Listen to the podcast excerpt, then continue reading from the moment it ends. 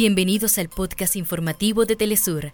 Acá te contamos los temas que son noticia el día de hoy. Comenzamos. El presidente de Venezuela aclara que Washington no ha levantado ninguna sanción y ratifica que la exigencia es el levantamiento completo y absoluto de todas las sanciones ilegales y criminales contra el país. El líder histórico de la Revolución cubana, general del ejército Raúl Castro, y el presidente Miguel Díaz Canel encabezaron el acto conmemorativo por el 65 aniversario del triunfo de la revolución.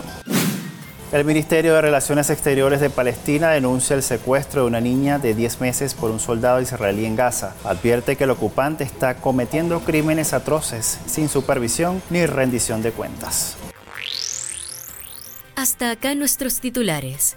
Para más información recuerda que puedes ingresar a www.telesurtv.net.